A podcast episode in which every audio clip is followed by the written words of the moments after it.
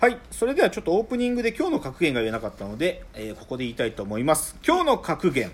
告白します。俺は猫の画像をインスタグラムにアップしている。っ ていやなんかまあそうなんかインスタグラムのアカウント作ってさどっちかっつうと、なんか人に自慢するさページにしようと思って今までなんか僕がメディアに出た時とかの画像とか上げてたんよ。でその中でなんか上げるもんもなくなってきたらもうしょうがねえ猫あげようっつって 猫あげてる。昔俺俺は SNS に絶対うちの猫の写真あげねえって 公言してたけど全然もう普通にあげてる。という僕のポリシーの変容を今日確認しました。ではここからコーナーに参りましょう。ロフトプラスワンへの道えーこのコーナーはサブカルリテラシーサブカル知識の低い株式会社私は社員に竹之内がサブカル魂を注入しいつの日かロフトプラスワンでのイベントに呼ばれる存在にまで自分たちを高めていこうという意識向上コーナーです。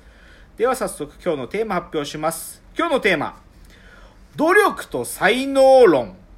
少年漫画の修行の時間は努力の時間なのか？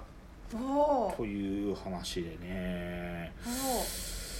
まあ、ちょっと最初冒頭言うと、はい。いつもまあ僕はこのえー、とラジオをやるこの話を大体30分ぐらいで台本を作るという、まあ、30分がまあね。あまあ、それ以上時間をかけないというのが僕のポリシーなんであーなるほど。なるででその大概その時にはなんていうか話の結論っていうかね、うんうん。あの今日話したい話の答えっていうのが見えた形での台本作りしてるんだけど正直今日僕これ明確に答え持ってないですこのあ話だからまあちょっと考えながら喋るというか、答えのない話で。ただねなんていうかやっぱりね僕はね才能ってことはすっげえ気にかかるトピックなのよ。才能っつうのが。うん。で、まあ、だからちょっと最初のこのチャプターでは僕がねなんていうか才能ってものに今までどう向き合ってきてうん。で今僕がどういう基本姿勢でいるかというちょっとなんていうかもう作品語りっていうよりかはちょっと自分語りになっちゃっては申し訳ないんですけどいや聞きたいです。その話しますね。で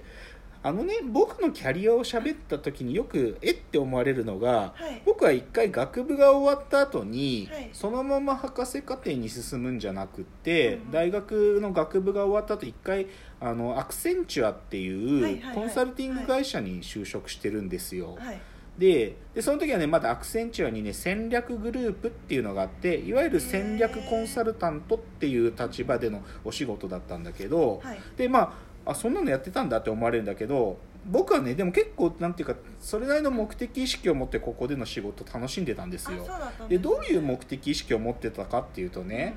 僕はねやっぱりだ学部の時になんかその東工大の社会工学科っていう組織のなんていうかダサさに絶望して なんて学問としてのレベルの低さに絶望してでうん俺はもう早くねなんかもっと社会の仕組みを知る必要があるっていうなんかあの、強い危機感があって、はい。でその時にね僕が最初に思ってたのは、はい。そのどんな業種まあ、企業っていう組織だとしても例えばじゃあ、えー、と車を作るっていう会社も、はい。携帯電話を売るっていう会社も、もしくはなんだろうなサービス業でじゃあ、あのー普通のデパートとかね。はいはい。もうちょっと言えば町のお弁当屋さんとかでもいいんだけど、そういう企業っていうのの経営をねはい。言っちゃうと経営学を勉強していくとさでもけ経営のプロセスっていうのはさ一般化されて見えてるじゃん要はさあしなんだろう調達材料の調達があってさ生あ産ー。製造があってさで流通があって販売があってマーケティングがあってアフターサポートがあるみたいな、それわかりやすいでみたいなでもそういうふうに一般化されてるじゃん。で僕はこの経営ってものを抽象化してどんな企業でも本当に一般化して考えられるんかってことを肌感覚で理解したかったの。なるほど。へうん、ーだから例えば本当はさそんなに強く意識されないけど車を作るって会社にとってはさ、はい。調達って言って部品をこう集めてくるのは重要なことじゃん、はい。けどさ例えばサービス業だとかでさあサービス業じゃなくてもいいけどインターネットサービスなんかでさじゃあその調達に該当するものは本当にあるのかとか、うん。そういうことがなんていうか俯瞰的に確認したかったわけ。だから僕はそのアクセンチュアって会社でその戦略コンサルタントっていうのをやるっていう時間はあの非常に有意味だったんですよ、はい。なんだけどでもそういうなんか目的意識があったとかかほとんど実は入ったと関係なくて関係なかったっていうのはどういう意味でかっていうと、はい。そこがエキサイティングなポイントじゃなかったの。あそうなんですね。もうシンプルにアクセンチュアってちあのし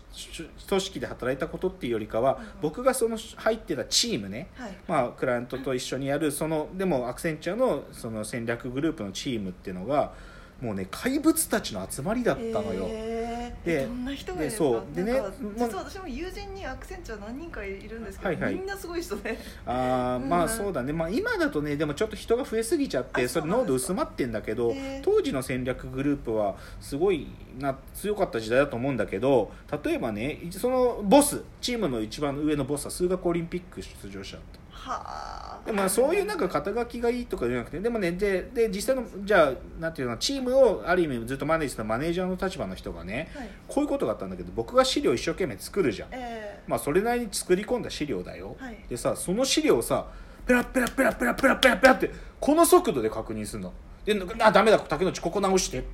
ペラペラペラペラペラペラででその人はねなんでそんなことができるんかって聞いたらね俺はロジックに色がついて見えるっつった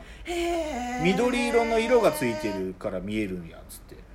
でもなんか共感覚でもないしすごいですね。マジかと思ってうん。で何なんだと思ったんでほで他にもねこれ僕と同期だったんだけどでもその同期の中でも一番抜群に優秀なやつがいて、うん。そいつはね東大でね建築系の学科にいたんだけどうん。多分ね彼がし修士の時に書いた論文は学長賞とか取ってるようなやつうなんで。ガチの東大天才くんつうか、はいはい。でそいつがあの同じでいてもうねすごかった。とかねあと僕の直属の一番上の上司なんかははい。どこだったかなアメリカン大学でき車がすっごい好きで車の本当に作りたいからっつってうん。行ったのにだよ。ではい。車作るのはもう俺の趣味だから。趣味？だからもうそんな完全機械オタクなんだけどうん。めっちゃ頭良くて。うんっていうような人たちが周りにいてまあ僕はすごい刺激受けたわけよ。うん。でうわこの人たちちょっと僕と頭の出来ちゃうやんと思ってうん。それぐらいまあうん劣等感も感じたけどでも刺激だったの。すげえやつらがいる。怪物がいるっていうのが分かったと。うん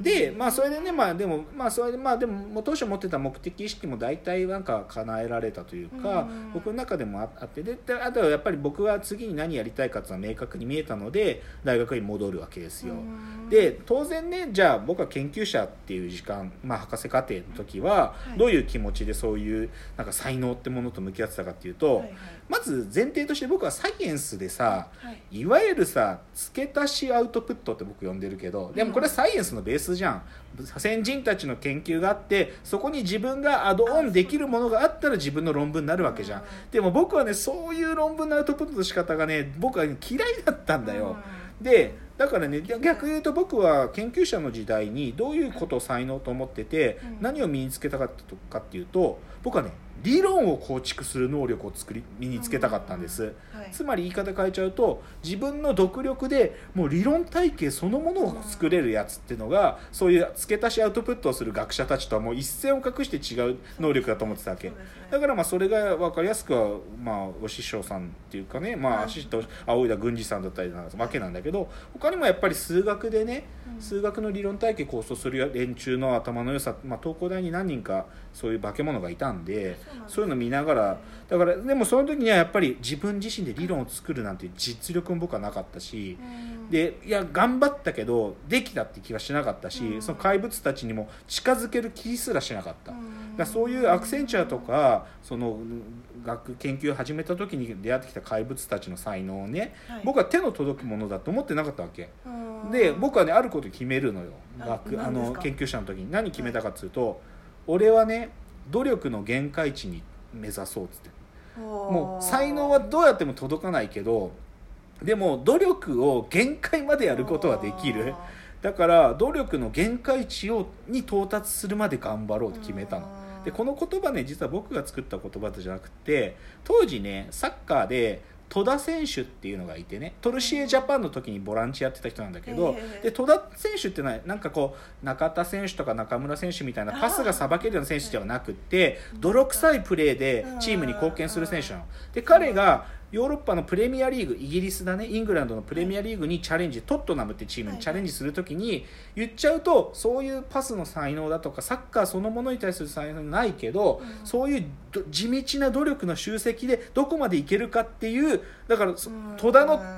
プレミアリーグ挑戦は努力の限界値への挑戦なんだっていうふうに言ってたの。でそれを聞いてね僕はなんかああと思って、うん。もう俺だからそういうファンタジスタなれない。うんから、ファンタジスファンタジスタ無理だから俺は努力の限界値でいけるとこまで行こうと思ったんだよね、